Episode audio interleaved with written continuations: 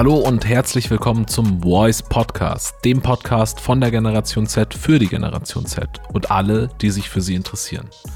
Mein Name ist Jan Bayer, ich bin Content Creator, Creative Director und berate außerdem in Social Media und Generation Z Fragen. Vor allem aber hoste ich diesen Podcast hier, um mit spannenden Persönlichkeiten aus der Generation Z über ihre Ziele, Visionen, Träume und Wege dorthin zu sprechen. Es ist die Folge Nummer zwei und ich freue mich wieder über einen super spannenden Gast. Es ist Chris Schwarz. Chris ist Fotograf und Filmemacher und damit der Mann hinter dem Content von Musikgrößen wie Materia, den Toten Hosen und Casper. Und das ist nur eine ganz kleine Auswahl an spannenden Bands, mit denen Chris so arbeitet. Über seinen interessanten Werdegang, sein Leben auf Tour, was Länderpunkte sind und seine Arbeit mit Organisationen wie Viva Con Agua haben wir in dieser Folge gesprochen. Super spannender, sympathischer und inspirierender Typ. Ich finde, das ist eine Folge, wo man echt was mitnehmen kann. Wenn es euch auch so geht, lasst ein Abo hier auf Spotify da. Schickt die Folge jemandem, der sie auch hören sollte. Und ansonsten wünsche ich euch ganz viel Spaß mit Chris Schwarz. Hi Chris, schön, dass du heute Zeit hast. Hi Jan, gerne. Freut mich sehr. Ähm, ich fange immer mit so einer mit so einer Frage an. Das habe ich mir so so fast ein bisschen bei, beim äh, guten Matze Hilscher abgeschaut. Und zwar sitzen wir nicht in der Hotelbar, sondern wir wir sitzen im Zug, im ICE nebeneinander. Und äh, wir kommen ins Gespräch und unterhalten uns so über dies und das. Und irgendwann kommt man ja in so einem Gespräch immer dazu, dass man sich einander vorstellt. Wie würde sich Chris Schwarz mir vorstellen? Oh, ähm, du meinst so direkt mit, äh, was ich beruflich mache und direkt so Naja, so, so, ja, was, was dich ausmacht, weil, also wer du bist, was du machst, was du so, was dich interessiert. Ähm, ich bin Chris. Äh, viele nennen mich Chris Schwarz, äh, weil es irgendwie so viele Chris gibt und sich das etabliert hat, dass mich alle bei meinem vollen Namen nennen. Ähm, und ich bin in der Filmbranche und mache viele, produziere viele Videos ähm, und macht da immer Regie und Produktion und äh, Postproduktion und Kamera und alles von A bis Z, vorne bis hinten und ähm, bin sehr tief in der Musikindustrie, könnte man sagen, und mache sehr viel äh, in der Musikszene. Ich glaube, dabei würde ich meine Vorstellung immer belassen. Immer so kurz wie möglich. Mich interessiert immer mehr, was die anderen machen, als dass ich so das von mir erzähle. Das ist schon mal sehr sympathisch, ist aber, ist aber schlecht, weil heute möchte ich ja ganz viel von dir wissen. Ähm, ja, also du bist, äh, wie du schon selbst gesagt hast, ja Filmemacher und Fotograf im weitesten Sinne. Wie bist du dazu gekommen? Ähm, also, ich habe das hobbymäßig schon eh immer irgendwie gemacht. Also so gefilmt irgendwie seitdem ich, weiß nicht, zwölf oder dreizehn bin, habe ich mir so eine GoPro gekauft und dann Skate-Videos gemacht und äh, damit hat es eigentlich ein bisschen angefangen. Ja, voll. Aber ich habe eigentlich immer nur gefilmt und dann bin ich irgendwann nach Berlin gezogen, Ende 2015, habe noch so ein Praktikum bei einem Kameraverleih gemacht und mhm. ähm, habe dann irgendwie so recht schnell Kontakte geknüpft, auch mit so Bands in Berlin und habe gefragt, ob ich für die Musikvideo drehen kann und habe das einfach gemacht, weil ich Bock drauf hatte, so ähm, parallel zum Studium und ich habe da eigentlich nie so richtig dran gedacht, das mal als Job irgendwie zu machen. Mhm. Und dann habe ich ähm, zum Beispiel den wunderbaren Anthony Molina kennengelernt, der ein sehr, sehr guter, sehr talentierter Kameramann und Regisseur macht eigentlich äh, ziemlich das Gleiche wie ich. Ähm, beziehungsweise ich vielleicht eher das Gleiche wie er, weil ich sehr viel von ihm gelernt habe. Ähm, und den habe ich kennengelernt Anfang 2016 irgendwann und äh, habe dadurch noch mehr gelernt, habe so Event-Videos gemacht, habe Werbung ein bisschen gemacht, Musikvideos, habe dann so echt recht viele Sachen für Dojo gemacht, falls du Dojo kennst. Die sind so. Klar, wer, wer, wer kennt Dojo nicht? Ach, vielleicht, vielleicht äh, deine Zuhörer.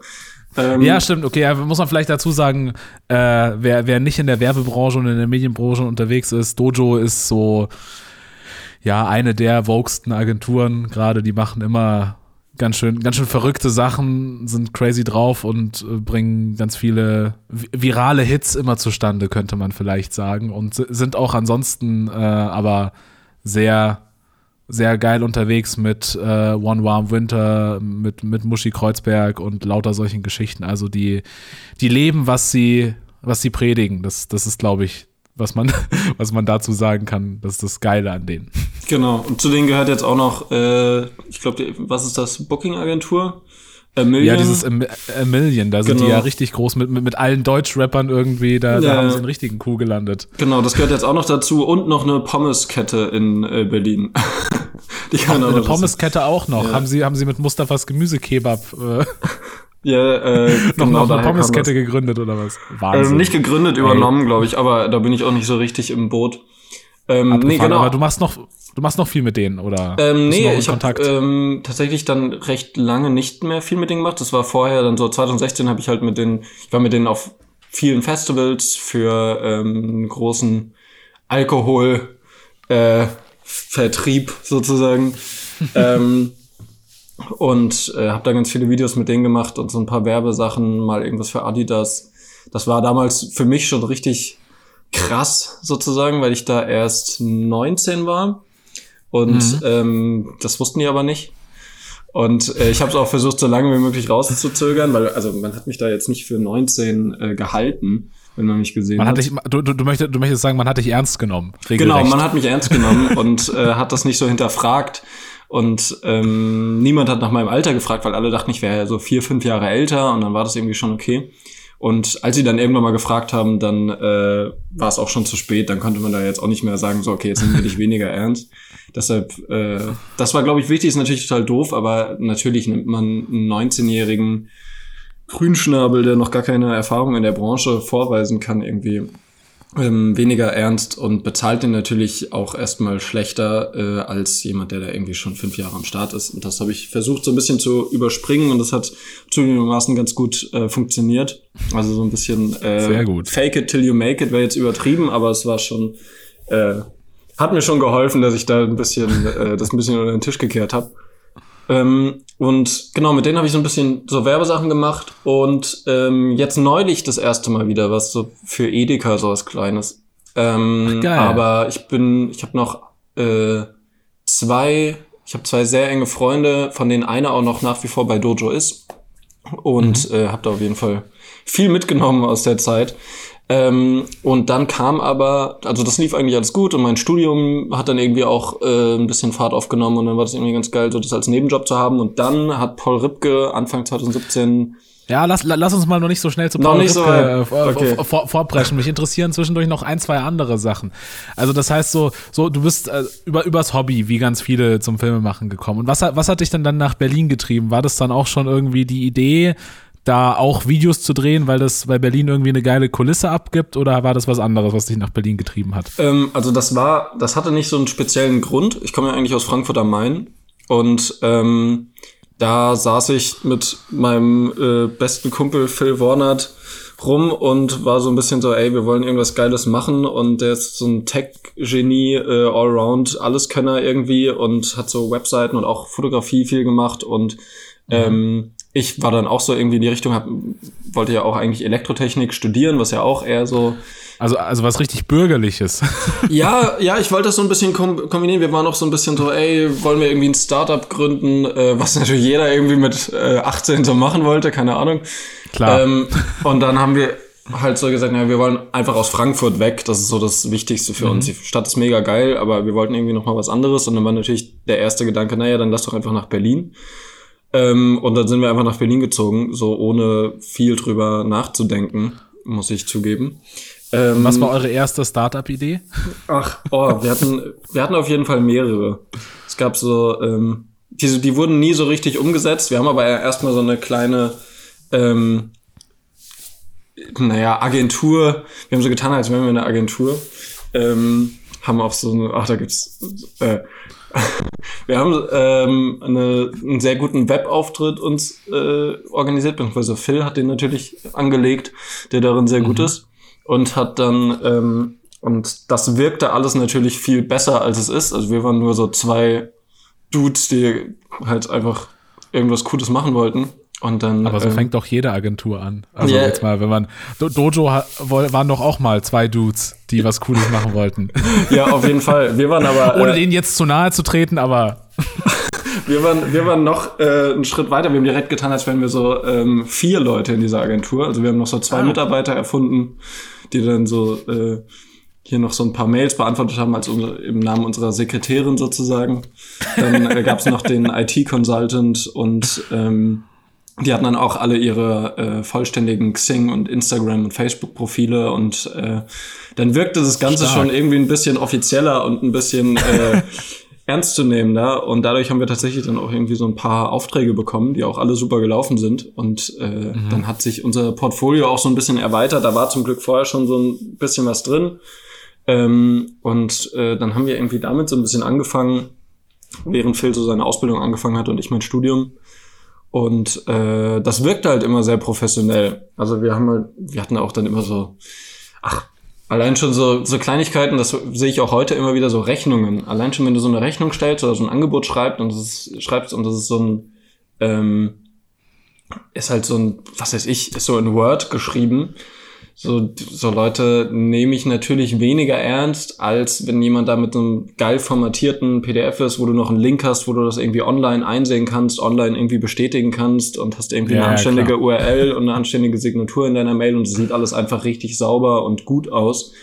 Ähm, das kommt natürlich ganz anders an. Dann fragt auch niemand mehr, äh, ob man nicht vielleicht doch gerade erst 18 oder 19 ist, sondern dann tendieren die Leute eher dazu, einen auch ernst zu nehmen und einem äh, einen zu beauftragen. Ähm, das hat uns, glaube ich, super viel gebracht. Das habe ich sogar von Dojo auch gehört, von äh, einem meiner inzwischen engsten Freunde, der damals mein Producer war und demnach mich auch bezahlen musste. Ähm, mhm. Der äh, hatte mir dann, als wir dann mal über mein Alter irgendwann geredet hatten, drei, vier Monate später, dann ähm, war er auch so, Mann, ey, das hätte ich nie gedacht, weil deine Rechnung professioneller aussieht als von 80 Prozent der Leute, mit denen ich arbeite. Und ähm, das sehe ich auch heute oft noch. Also so, da krieg, ich krieg ja inzwischen äh, glücklicherweise auch äh, Rechnungen gestellt, weil ich dann Leute irgendwie dazu hole und die Produktion mache und dann sind auch oft irgendwelche Rechnungen dabei. Die sind halt nicht professionell, müssen sie auch gar nicht sein. Äh, wenn du selbstständig bist und wenn du irgendwie ein Einzelunternehmen bist, äh, musst du jetzt nicht unbedingt eine professionelle Rechnung haben. Aber wenn du irgendwie ein bisschen ernster genommen werden möchtest, dann äh, solltest du da schon drauf achten, dass das auch nach außen hin die Wirkung hat, dass du weißt, was du da tust und dass du Wert drauf legst. Ja, absolut. Ich meine, das ist ja, das, das ist ja dasselbe wie äh, mit, den, mit den AirPods, die du da auf dem Kopf trägst. Ne? Die, wenn, die, wenn die Verpackung schon mal geil ist, dann ist man eher schon geneigt, äh, den Inhalt äh, einfach erstmal anzunehmen, weil man denkt, ah, die Verpackung ist geil, dann muss der Inhalt ja auch ganz okay sein. Perfekter Wahrscheinlich. Das, ja. das, ist ja, das ist ja dann wahrscheinlich irgendwie der Vergleich, den man dann ziehen kann. Okay, krass. Also hast du ja praktisch, bist, bist du von der Agentur zu, zum, zum dann Freelancer geworden? Oder habt ihr dann schon in der Agentur auch, auch da heraus Videojobs angeboten und so? Ähm, ja, ja, genau, so war das erstmal. Äh, das lief alles erstmal unter dem Namen der Agentur. Ähm, und äh, da haben wir das auch recht lange irgendwie gemacht. Ähm, dann als es dann allerdings so ein bisschen weiterging mit Paul Ripke, wo wir auch nochmal irgendwie drauf zu sprechen kommen, dann habe ich das irgendwann mal geändert, weil ich dann quasi nur noch Video und Foto gemacht habe und Phil viel weniger Foto und äh, sich so auf IT, ähm, auf SEO und so äh, spezialisiert hat. Und dann äh, waren das eh so zwei Einzelsachen. Ähm, wir nutzen die ganze Infrastruktur dahinter immer noch, aber äh, das läuft jetzt nicht mehr unter diesem Namen. Und ähm, dementsprechend ähm, ja, wir haben schon irgendwie unter dem Namen bis, also komplett 2016 habe ich eigentlich alles unter dem Namen von dieser Agentur gemacht. Krass, cool, mega, ey. Und äh, ja, da hast du ja aber auch gerade schon so ein bisschen. Meine nächste Frage wäre jetzt gewesen, wie, wie war das am Anfang, Jobs zu finden? Weil das ist ja immer so, glaube ich, ein bisschen die Frage, wenn man am Anfang steht, okay, ich, ich kann jetzt irgendwie irgendwas, sei es jetzt Foto, Video, Design, whatever, also immer wenn man halt irgendwas Kreatives als Dienstleistung anbietet, steht man ja am Anfang vor der Frage dann, okay, ich wäre jetzt bereit, dafür auch mal Geld zu verlangen, aber wo kriege ich eigentlich so einen Job her? Und das ist auch so, so eine Frage, die ich im, da, da bin ich in der Uni irgendwie äh, ganz oft drauf gestoßen und auch jetzt in meinem Umfeld immer noch Leute, die sich selbstständig machen, die dann gar nicht so wissen, okay, oder die sich selbstständig machen wollen, aber nicht wissen, okay, wie, wie, wie komme ich dann an so einen Job? Also war dann, wenn ich das richtig verstanden habe, eure Strategie einfach erstmal so tun, als wäre man schon ganz groß, um dann äh, einfach diese leidige Phase des Kleinseins zu überspringen. Ja, das war, also das, das hat uns jetzt nicht die Jobs beschert an sich. Also es ist nicht so, dass man irgendwie eine äh, Webseite aus dem Boden stampft und das so aussieht, als wäre man mega krass und dann ruft am nächsten Tag der äh, ruft am nächsten Tag Mercedes an, sondern ähm, das hat uns eher dann so ein bisschen den Weg geebnet, sobald man irgendwie ähm, selber seine Kontakte irgendwie hatte. Das hat es dann eben ein bisschen einfacher gemacht. aber an sich kamen die ganzen Jobs alle äh, über Kontakte. Also ich habe, ähm, kann ich wahrscheinlich ganz gut zusammenkriegen, wie das lief. Ich habe ähm, über meinen Cousin ähm, habe ich eine Band kennengelernt in Berlin und habe für die ein Musikvideo gedreht. Und der mhm. Leadsänger davon, der hat auch selber so ein bisschen Videoproduktion angeboten. Und der hat mich dann auf meinen ersten bezahlten Job gebucht, irgendwann Anfang 2016, auf so eine, das war so eine Fashion Week in Görlitz, irgendwie so ein, ich weiß gar nicht mehr, wie das genau hieß. Und dann habe ich da irgendwie vier Tage Videoproduktion gemacht und es war so der erste Job, für den ich so wirklich Geld bekommen habe. Und äh, darüber kam quasi der Kontakt. Also ich habe für die quasi umsonst ein Musikvideo produziert ähm, mhm. Einfach weil ich Bock drauf hatte und weil ich die Leute cool fand. Und ähm, dann äh, kam darüber so mein erster Auftrag eigentlich. Und dann hatte ich auch noch den, ähm, hatte ich einen Kumpel, der da äh, auch so, mit dem ich so ganz oft skaten war und der hat dann Praktikum bei Dojo angefangen.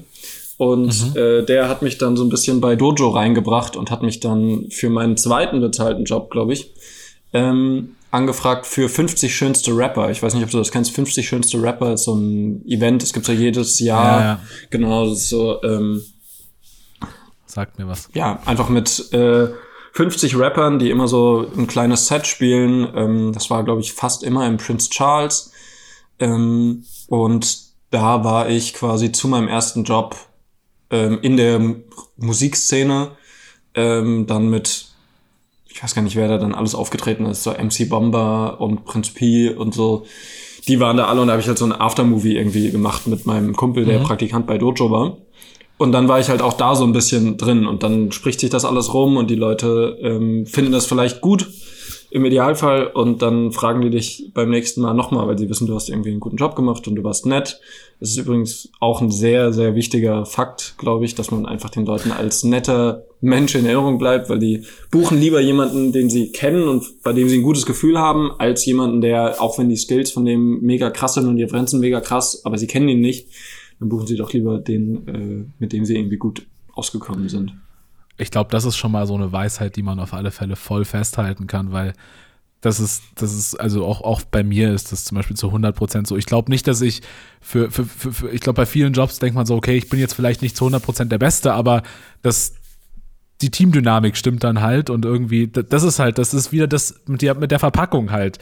Die Verpackung ist nett und irgendwie dann stimmt der Inhalt auch. Also dann ist die, die Nettigkeit und dass man ein okayer Typ ist halt die Verpackung ja. am Ende. Ja, definitiv. ja, ja, voll, voll spannend. Das ist alles cool. Das ist, äh, kann man, glaube ich, auch auf alle Fälle so als, als Strategie festhalten. Warst du am Anfang, bei mir war das immer am Anfang so ein bisschen, als, als, als das dann losging mit, mit irgendwelchen Jobs, war ich immer so ein bisschen überrascht, dass so Leute jetzt tatsächlich Geld bezahlen. War das bei dir auch so, dass du so gedacht hast, oh krass, hier, hier zahlt ja wirklich jemand jetzt auf einmal Geld für, für mein Hobby. Das ist ja super.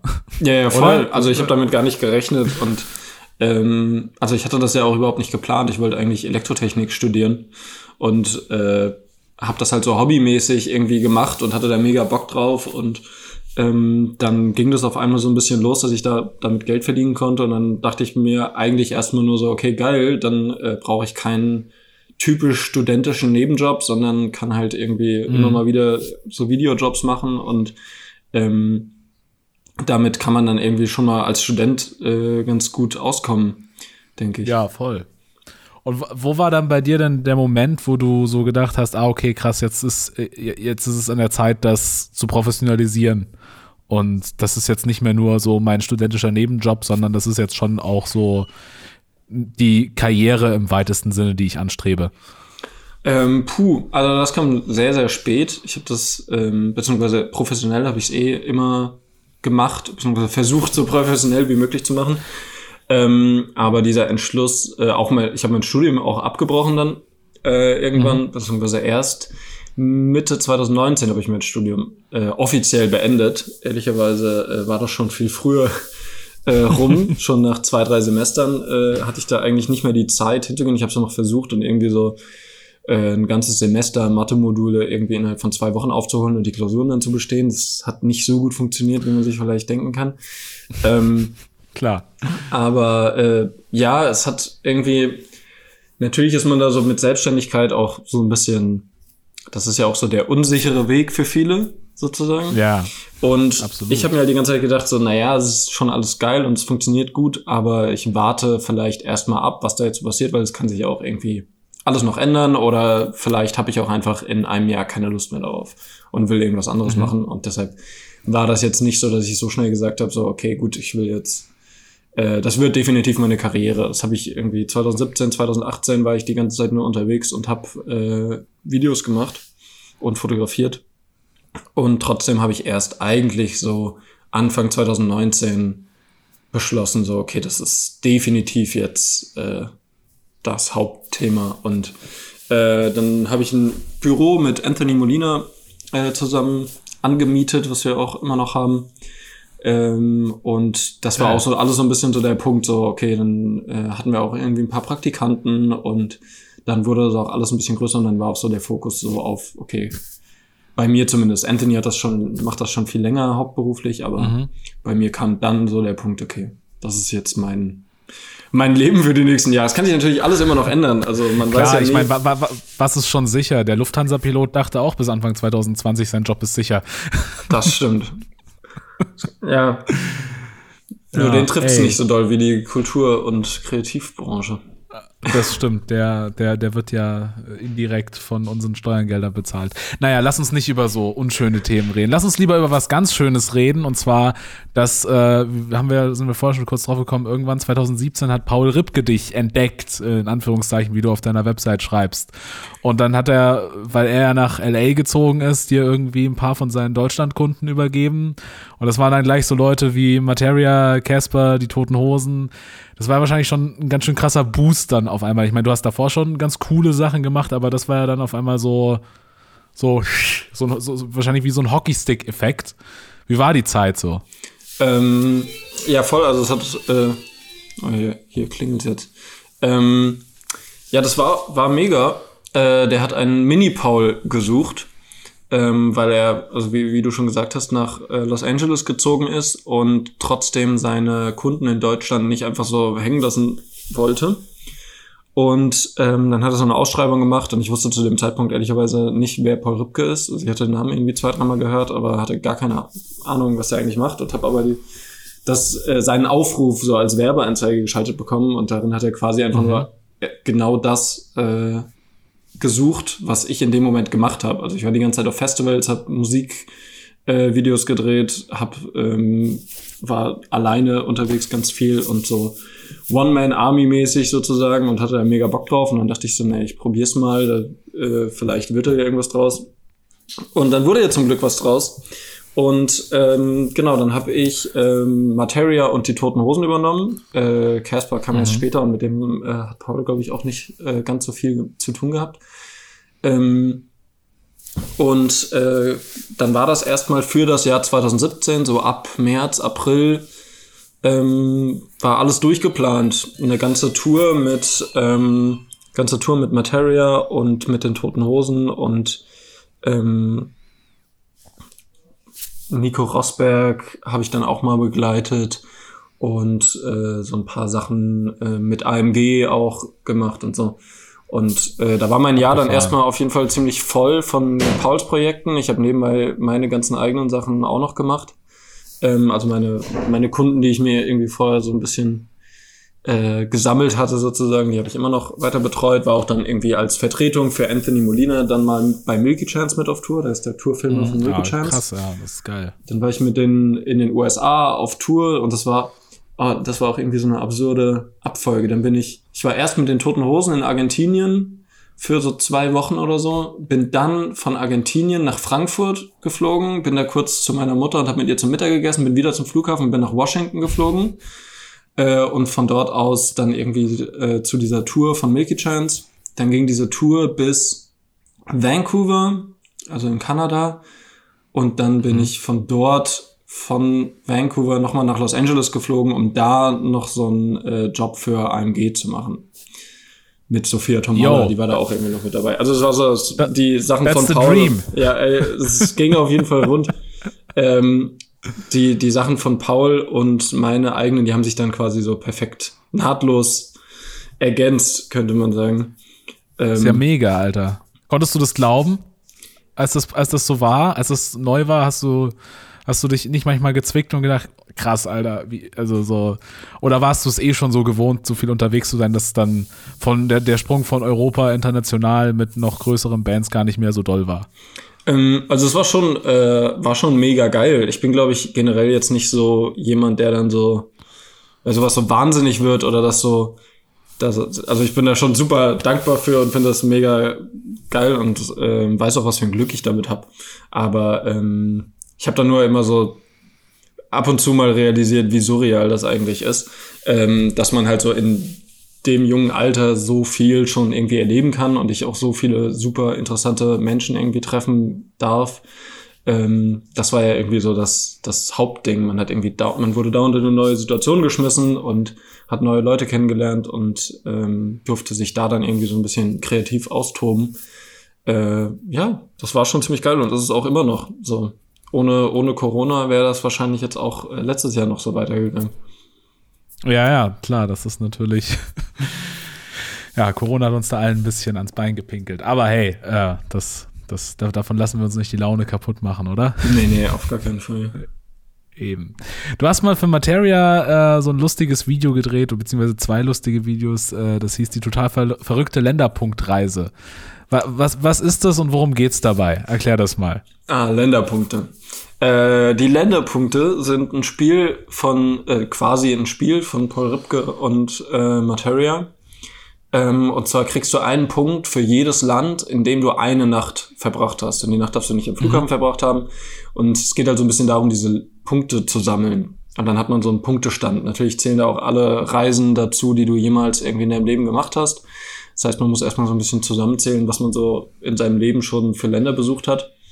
Ähm, und wo man wirklich eine Nacht verbracht hat. Weil so Zwischenlandungen mhm. und so zählen dann natürlich alle nicht, weil du hast ja auch dann gar nichts von dem Land gesehen. Heißt jetzt nicht unbedingt, dass Klar. du viel von dem Land gesehen hast, wenn du eine Nacht da verbracht hast, aber ähm, das ist so ein bisschen. Da warst du zumindest irgendwo abends mal ein Bier trinken. Genau. Äh, definitiv abends ein Bier trinken. Ja. ähm, genau, und da haben wir, ähm, das waren, glaube ich, Genau, das war, glaube ich, dieses wahnsinnige Wochenende. Ich krieg nicht mehr ganz zusammen, welche Festivals das waren, aber wir waren erstmal so, Festivals sind ja immer so Freitag, Samstag, Sonntag, jeweils eins und man fährt immer nach dem Festival mit dem Nightliner zum nächsten und wacht dann halt morgens in der nächsten Stadt auf und da ist das andere Festival. Und wir sind mhm. ähm, dann Sonntag Nacht nach dem letzten Festival, ich glaube, das war irgendwas so Rock am Ring oder so auch ähm, bin ich mir aber nicht mehr ganz sicher, sind wir mhm. ähm, wieder mit dem Bus los und äh, die nächstgelegene Stadt war dann München und sind da zum Flughafen und waren dann irgendwie um 6 Uhr morgens am Münchner Flughafen und sind dann in den ersten Flug nach ähm, Boah, jetzt, jetzt wird schwierig. Ähm, ah, genau. Äh, boah, jetzt hänge ich gerade krass. Wo war das nochmal? Alles gut. Ich, ähm, glaub, ich glaube, es war irgendwas im Ostblock. Genau, so, es war so auf jeden Fall Osten. U Ukraine? Ja, genau, Ukraine. Ja, genau. Da sind wir erstmal in die Ukraine. Ähm, äh, dort in die Hauptstadt Odessa. Sind da aber mhm. wiederum auch direkt in so einen Siebensitzer oder Neunsitzer gesprungen äh, mit so einem Fahrer und sind weitergefahren nach ähm, Moldawien. Beziehungsweise ich glaube mhm. tatsächlich, die, äh, das äh, nennt man inzwischen anders, das Land. Das äh, soll man nicht Moldawien nennen. Aber ähm, da bin ich, da bin ich raus, ehrlich gesagt. Also falls wir irgendwen damit äh, verletzt haben, wir haben das nicht böse gemeint. Ja, wir sind, äh, ich sag trotzdem mal weiter Moldawien. Ähm, dann sind wir dort äh, mit diesem Bus hingefahren und auch so alle schon mega fertig, weil am letzten Abend war halt immer noch irgendwie gerade ein Konzert und wir haben irgendwie kaum geschlafen und saßen gerade ein paar Stunden im Flugzeug und dann sitzt man auf einmal noch mal mit einem wildfremden Fahrer in so einem Bus für ein paar Stunden. Dann standen mhm. wir noch irgendwie fünf Stunden an der Grenze zu Moldawien, weil dann ein riesen Stau war und die so wenig Leute durchgelassen haben und sind dann statt wie ursprünglich geplant so um 16 Uhr sind wir um 23 Uhr erst angekommen in der Hauptstadt. Ähm, und in Chisinau und ähm, sind da komischerweise trotzdem noch in irgendein Restaurant gekommen, was offen hatte bis morgens um drei äh, und haben da gegessen und ähm, sind dann einfach nur noch mal kurz durch die Stadt gelaufen und dann sofort ins Hotel äh, und das war dann irgendwie um, schon um zwei Uhr morgens. Und dann ähm, sind wir um sieben wieder aufgestanden, weil um neun unser Shuttle losfahren sollte, aber wir vorher noch ein paar ähm, Sachen für das Masimoto-Video, äh, solange die Vögel zwitschern, gibt's Musik, äh, drehen wollten. Mhm. Und dann sind wir um sieben total fertig aufgestanden und nochmal durch Schissenau gelaufen und haben äh, Masimoto-Performance-Ebenen gedreht und dann sind wir wieder zurückgefahren nach Odessa.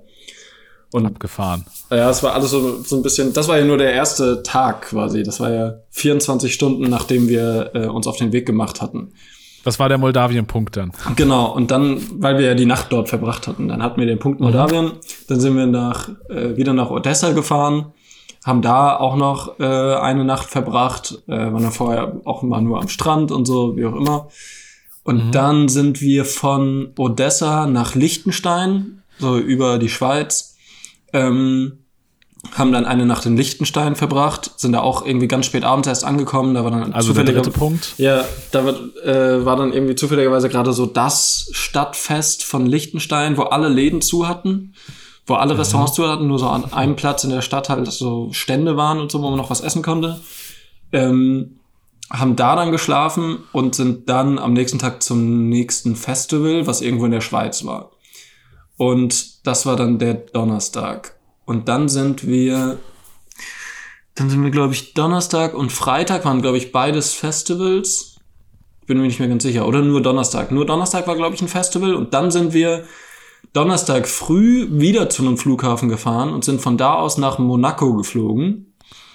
ähm, und haben dann auch, dann haben sich alle so richtig dämlich verkleidet. Dann haben wir kurz so äh, online alle so Trottel-Outfits bestellt, wie so, so Golfer-Outfits, äh, aber in günstig und sind dann, äh, damit wir uns an Monaco anpassen für das, für das Video. ja, und klar. Äh, sahen alle aus wie die größten Idioten und sind da äh, auch total fertig angekommen und waren dann da mega geil essen und haben eine Nacht in Monaco verbracht und sind dann am nächsten Morgen wieder zurückgeflogen nach Berlin, wo uns der Nightliner abgeholt hat am Flughafen und dann sind wir, glaube ich, zum Deichbrand-Festival gefahren.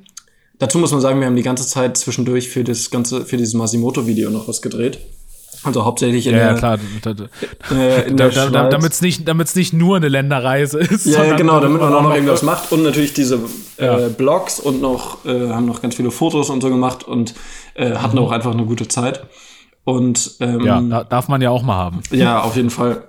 Und dann sind wir zum Deichbrand Festival gefahren und da haben wir noch ein Musikvideo gedreht für Dead Rabbit featuring Masimoto featuring Syllable Spill. Container mhm. heißt es, glaube ich. Ähm, ja, habe ich gesehen, ist geil. Danke. Und dann ähm, waren wir da auf dem Festival und am nächsten Tag war noch ein Festival und da waren wir am Montag endlich wieder in Berlin zu Hause. Und ich, ich hatte mal irgendwann durchgezählt, ich müsste jetzt nochmal machen, um sicher zu sein, weil wir waren, glaube ich, in den sieben Tagen oder acht Tagen, die das waren, in acht verschiedenen Ländern. Also wir haben nicht, wir haben vier Länderpunkte gesammelt, aber wir sind ja Ukraine, dadurch auch noch Moldawien, Frankreich, Schweiz, Schweiz Liechtenstein, Liechtenstein, Monaco ist auch ein eigenes Land, Deutschland Monaco. und Österreich, glaube ich, auch noch oder irgendwie so. Also ein paar Länderpunkte davon hatten wir natürlich schon und dann hatten wir vier neue. Geil. Und wie viele Länderpunkte hast du jetzt gerade? Oh, Wo das muss ich, mal, muss ich mal nachgucken. Ähm, das ist Weiß ich gleich, der muss die App neu installieren. Da gibt es eine gute App, Bean, äh, wo man das so eintragen kann. Ist jetzt keine Werbung, mhm. sondern wir benutzen die einfach alle und sind mega begeistert. Hier, warte, 45 habe ich jetzt.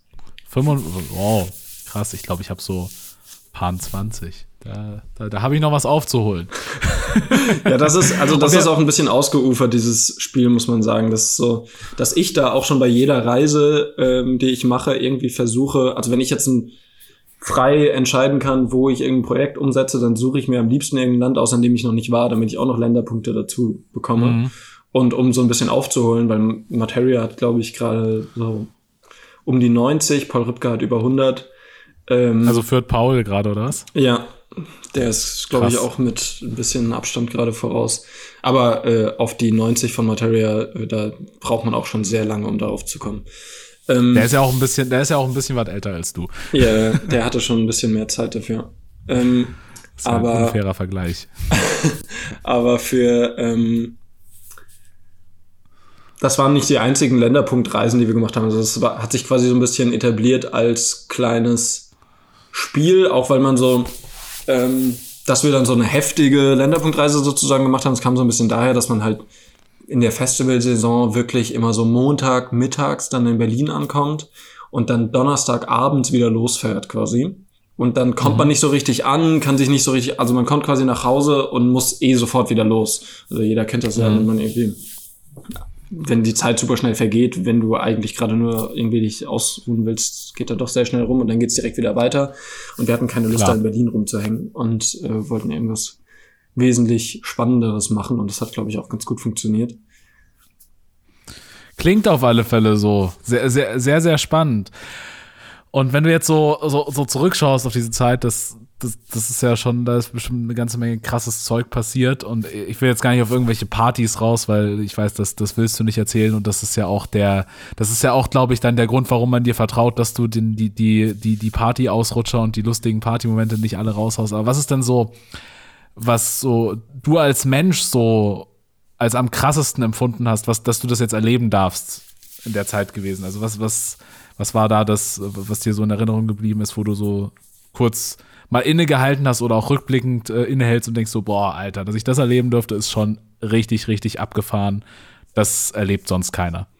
Oh, ähm, tatsächlich äh, ganz eingebildet gesagt, äh, gar nicht so wenig, ähm, was ich da sagen könnte. Ähm, also auf jeden Fall diese ganzen Reisen und ähm, ich war ja auch zum Beispiel mit äh, Loco Dice, äh, den kennen eher so Leute, die in der Techno-Szene unterwegs sind. Ähm, der ist mhm. auch international sehr, sehr erfolgreicher äh, DJ. Ähm, mit dem auch öfter unterwegs, da fliegt man dann auch sehr viel Privatjet, äh, was natürlich jetzt nicht gut für die Umwelt ist, aber da habe ich wenig nee, Einfluss drauf. Ist ein ähm, cooles Erlebnis wahrscheinlich trotzdem. Auf jeden Fall, das, das kann man, glaube ich, sehr gut sagen, wenn es darum geht, so, okay, das erlebt sonst keiner. Ich glaube, ähm, sehr wenige Leute fliegen in ihrem Leben Privatjet und ähm, wenn man mit DJs unterwegs ist, Philipp Gladson zum Beispiel erlebt das, glaube ich, noch sehr viel regelmäßiger mit Robin Schulz. Ähm, mhm. Oder Viktor Schanz bei Felix Jähn oder so. Ähm, die kennen das alle sehr gut. Ähm, mit Materia sind wir auch mal Privatjet geflogen, als äh, Rock am Ring und Rock im Park an einem Tag gespielt wurde. Äh, auch als erster Act überhaupt, der das an einem Tag mal hinbekommen hat. Ähm, mhm. also da passieren schon sehr absurde Sachen und ich glaube, so das Hauptding sind echt so diese ganzen Reisen. Also mit den Toten Hosen äh, durfte ich auch schon nach Hongkong und nach China, ähm, beziehungsweise Peking, Hongkong zählt ja gewisser, gewissermaßen zu China ähm, und nach Argentinien zweimal schon und äh, komme da einfach sehr, sehr viel rum und sehe dadurch halt auch einfach super viele verschiedene Orte, an die ich jetzt ähm, normalerweise nicht in so kurzer Zeit gekommen wäre. Also das hätte ich vielleicht dann irgendwie in 20, 30 Jahren mal von mir behaupten können, dass ich schon an so vielen Orten war. Ähm, mhm. Und man lernt natürlich auch irgendwie Leute kennen, so wir waren auf diesem Memorial-Konzert von Linkin Park mal in Los Angeles und ähm, waren da auch dann auf der Aftershow-Party und waren auch irgendwie mit denen unterwegs. Und ich war früher riesen Linkin Park-Fan.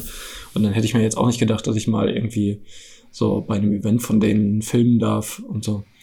Das äh, sind schon alles so Sachen, so, da merkt man dann erst so ein, zwei Jahre später, wenn ich dann durch mal irgendwelche alten Fotos gehe, dann merke ich erst so, ja, krass. Das habe ich damals überhaupt nicht so krass wahrgenommen, aber wenn man da so von außen mit so ein bisschen Abstand dann irgendwann draufblickt, dann äh, wirkt das schon alles nochmal viel surrealer und äh, viel beeindruckender.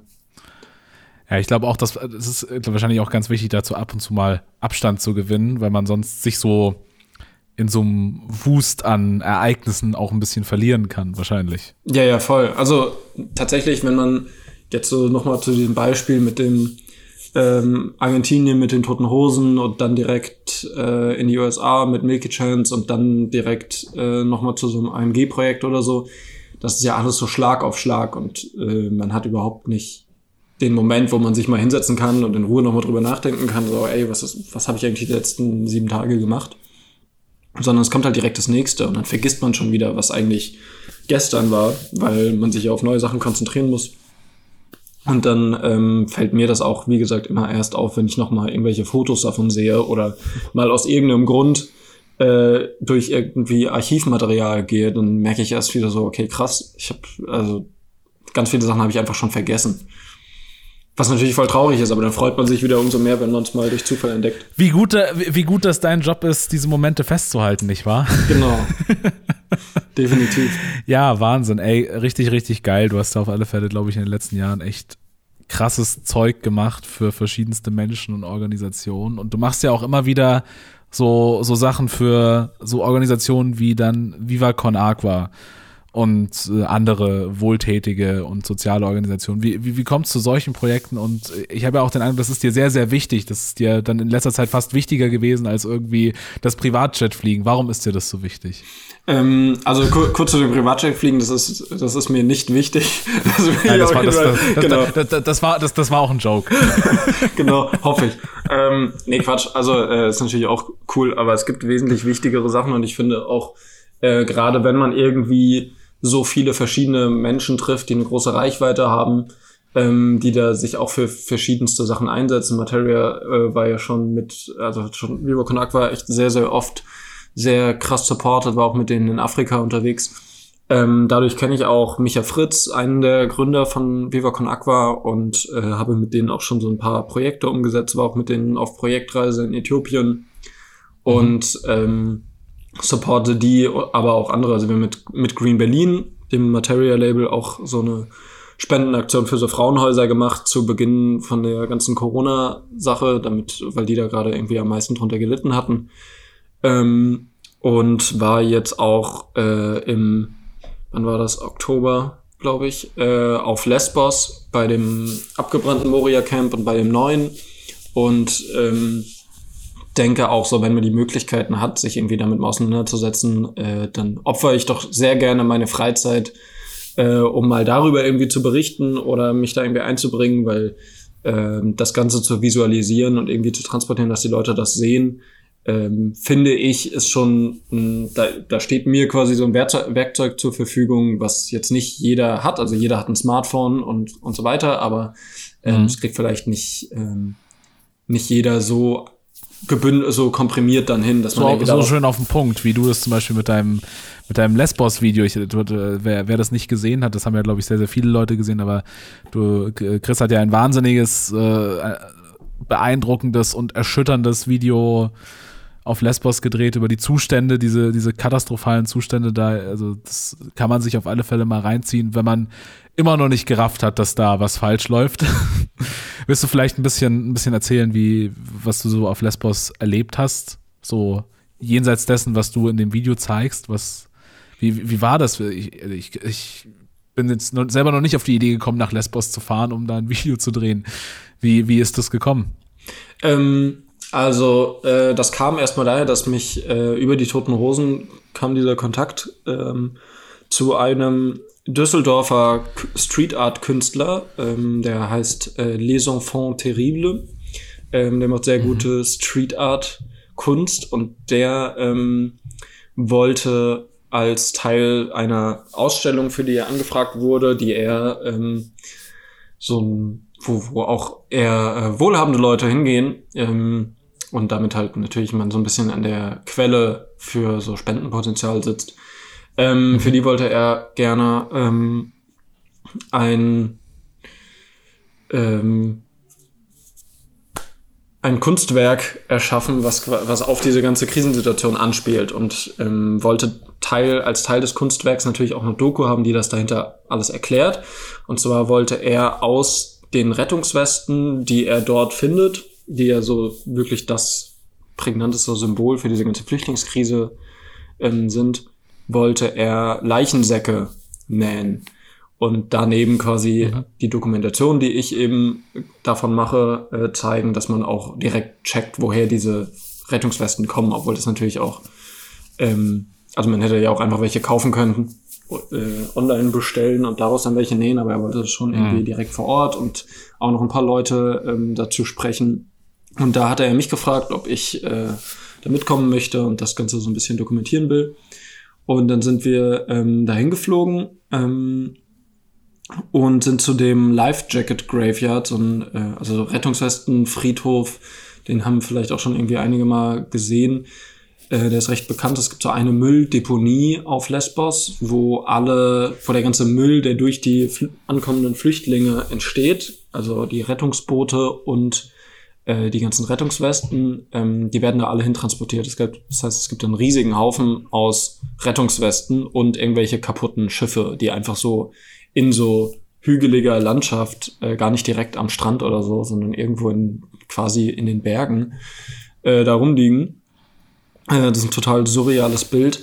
Und von diesem Berg äh, hat sich äh, Jan, heißt der äh, Künstler, äh, hat sich da die Rettungswesten geholt und wir sind auch noch am Strand lang gefahren und mussten da eigentlich nur einmal runterlaufen und dann haben wir noch irgendwelche vereinzelten Schuhe gefunden, Rucksäcke, Jacken, äh, kaputte Schlauchboote, noch mehr Rettungswesten, die irgendwo vergraben waren oder im Sand, die halt die, irgendwie die Behörden dann nicht weggeräumt hatten. Ähm, und das war schon ziemlich bedrückend, auf jeden Fall, das alles mal so ein bisschen zu, zu sehen. Das hat sich zwischendurch auch ähm, leider ein bisschen so angefühlt wie so Katastrophentourismus, was ja, wo ja auch einfach ein schmaler Grad ist, ähm, mhm, wenn man in klar. irgendwelche Krisengebiete reist. Ähm, aber ähm, genau so war es auch einfach, haben wir auch super viel gelernt über die Situation da. Wir haben dann mit so äh, Locals, also das war so ein britisches Ehepaar, was schon seit 15 Jahren auf Lesbos wohnt, ähm, die aber, als die Flüchtlingskrise 2015 begonnen hat, ähm, angefangen haben, die zu versorgen, die ganzen Flüchtlinge, weil sie gemerkt haben, dass irgendwie vom Staat da ähm, nicht so nicht so die Sachen kommen, die benötigt werden oder zumindest nicht ausreichend. Äh, es hat sich natürlich jetzt über die Jahre noch krasser verschlimmert. Am Anfang war da noch äh, wesentlich mehr ähm, Hilfe auch da, aber da waren auch natürlich noch wesentlich weniger Flüchtlinge da. Und die haben von Anfang an äh, die supportet, die haben Flüchtlinge aus dem Wasser geholt, die in zerfetzten Booten irgendwie angetrieben kamen. Da gibt's auch sehr beeindruckende Bilder. Da hat auch ein, ähm, ein Kind der Geflüchteten ähm, ein krasses Gemälde von gemalt, von dieser Situation, wie sie aus dem Wasser gerettet mhm. wurden von dieser Familie, von diesen äh, Briten.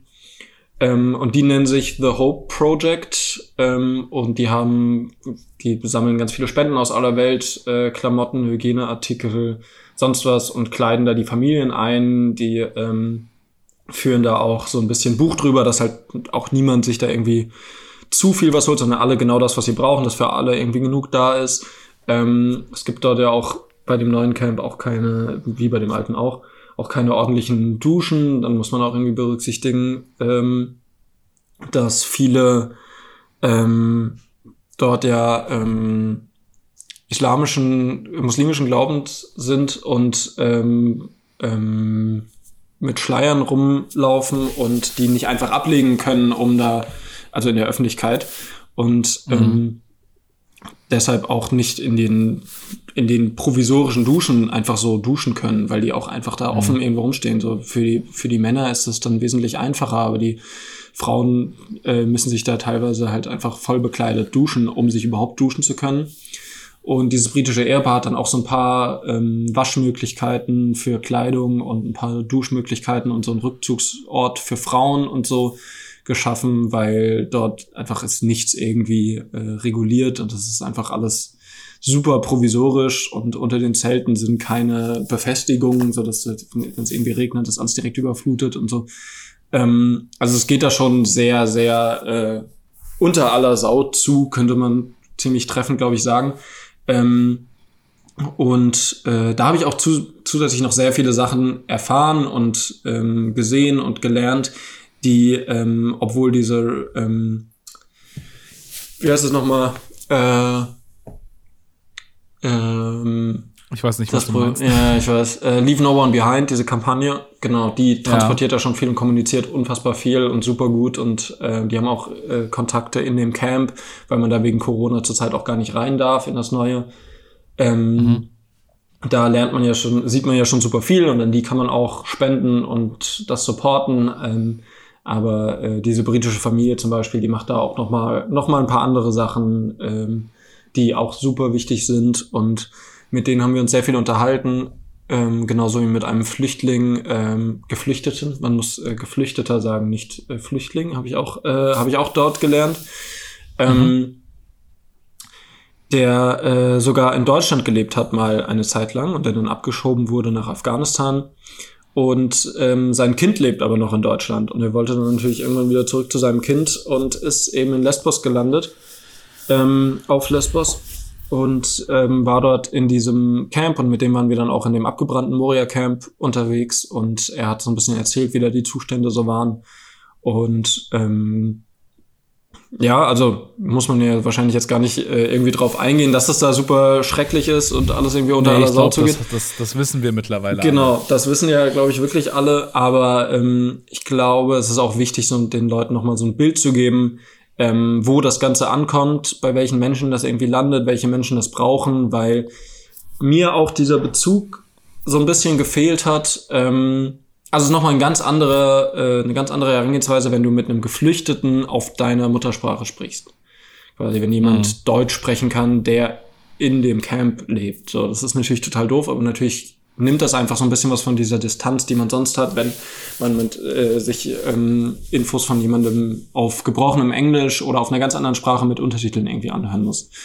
Ähm, ja. Das ist einfach viel näher dran, dann versteht man so viel mehr, wer, was das für Menschen alles sind, weil das sind einfach Was das vielleicht auch für ein, für ein Schicksal ist und, und dann, dann kann man das vielleicht auch irgendwie auf sich selbst beziehen und sich vorstellen, wie, wie, wie doof das wäre, wenn man selber in dieser Situation wäre und wie sehr man sich freuen würde, wenn die äh, durchaus privilegierten Deutschen nicht einfach wegschauen würden, sondern genau. einfach ein bisschen was tun würden. Voll. Ja, wow, Wahnsinn, ey. Äh, bedrückende Geschichte, aber trotzdem sehr, sehr spannendes Projekt und, und ich finde, dass der, die Doku, die da rausgekommen ist, ist äh, ganz, ganz toll. Sollte sich unbedingt jeder anschauen. Kannst du noch mal, äh, du, du, ich, du weißt, ich weiß, du hast es gerade schon gesagt, kannst du noch mal irgendwie ein, zwei Adressen sagen, wo man hinspenden kann, wenn man hinspenden möchte?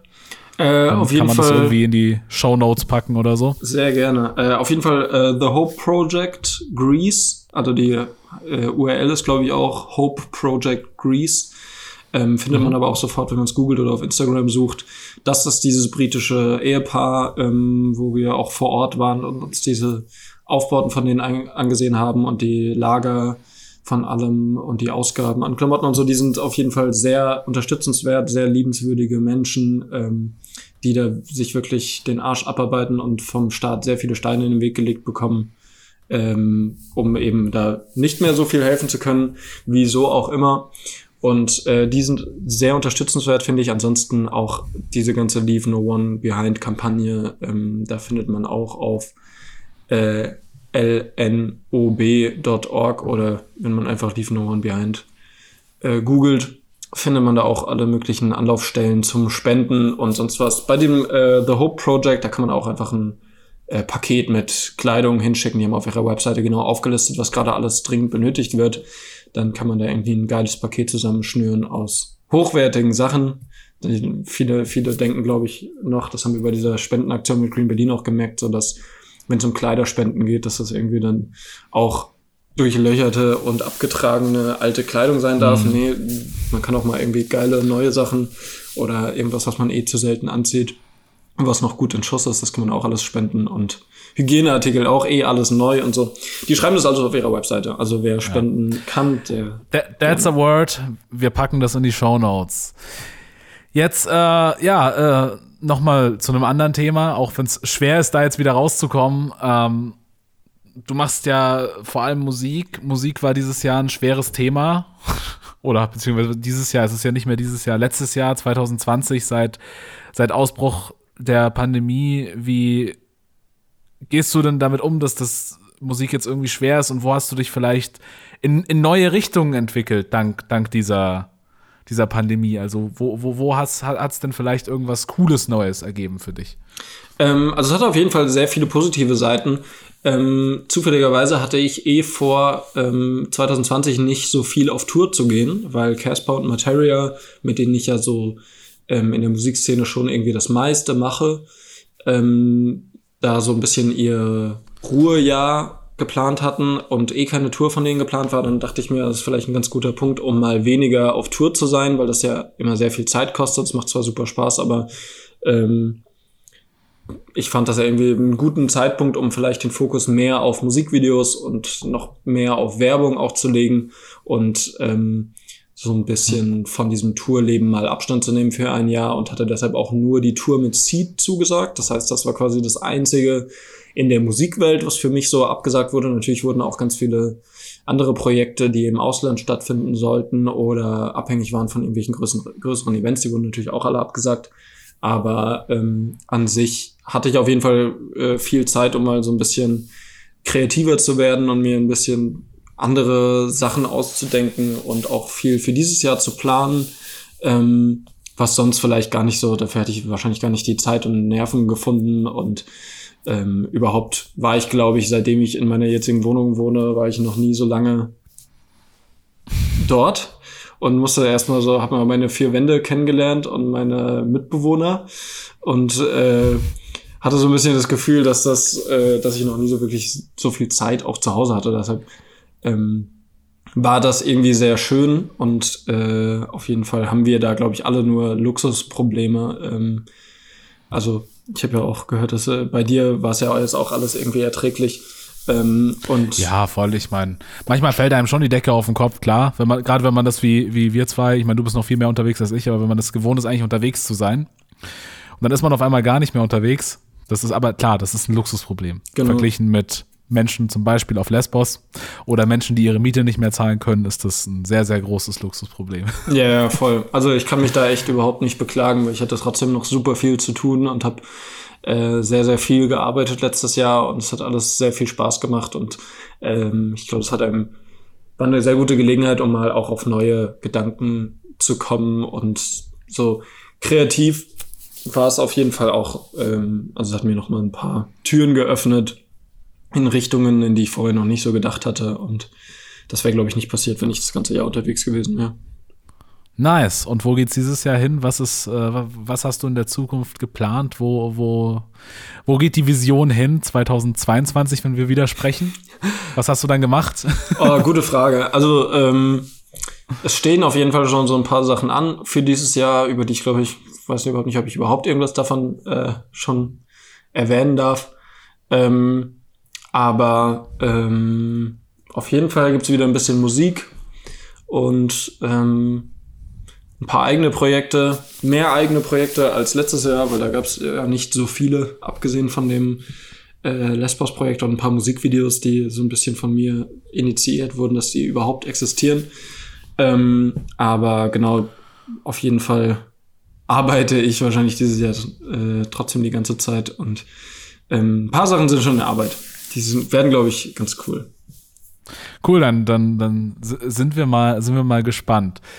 Jetzt äh, sind, wir, sind wir bei meiner letzten Frage. Und zwar äh, geht es ja in diesem Podcast so ein bisschen um die Generation Z, wo du ja per, per Geburtsjahr auch dazugehörst. Und äh, um spannende äh, Persönlichkeiten aus der Generation Z. Du bist auf alle Fälle eine spannende Persönlichkeit, glaube ich. Das, das äh, musst du nicht unter Beweis stellen. Und deswegen möchte ich auch von dir gern wissen, ob es irgendeinen Rat oder irgendeinen Satz gibt, den du so allen Menschen in unserem Alter mit auf den Weg geben kannst. Was du so gelernt hast bis, bis bisher? Mm, also, puh.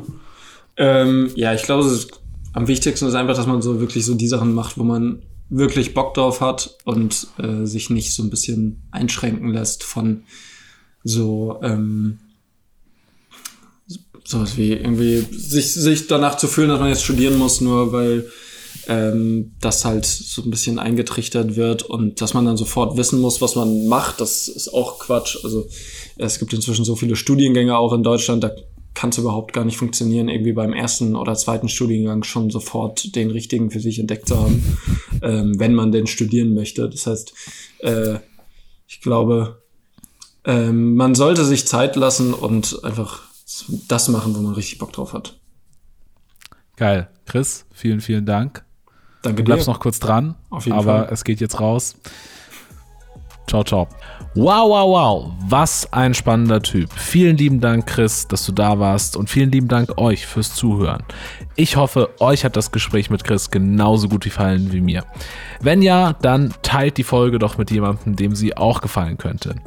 Und wenn ihr ab sofort keine spannenden Geschichten aus der Generation Z mehr verpassen wollt, dann abonniert den Voice Podcast hier auf Spotify und auf Instagram. Es gibt ab jetzt jeden Mittwoch eine Folge mit spannenden Gästen. Nächste Woche ist der gute Daniel Barker am Start. Er ist zwar nicht mehr ganz die Generation Z, aber er hat seine Firma auch sehr, sehr jung gegründet und ich glaube, von ihm können wir uns alle eine ganze Menge abschauen. Bis dahin könnt ihr euch auch nochmal die super spannende Folge mit Sophia Flörsch anhören, wenn ihr darauf Lust habt. Und wer noch ein paar Euro übrig hat, der kann diese gerne an The Hope Project Greece spenden. Wie im Podcast äh, besprochen, da ist auf alle Fälle immer Bedarf da. Link ist in den Show Notes. Ansonsten freue ich mich wie immer über Feedback und wünsche euch eine schöne Woche. Bis nächsten Mittwoch. Haut rein. Ciao.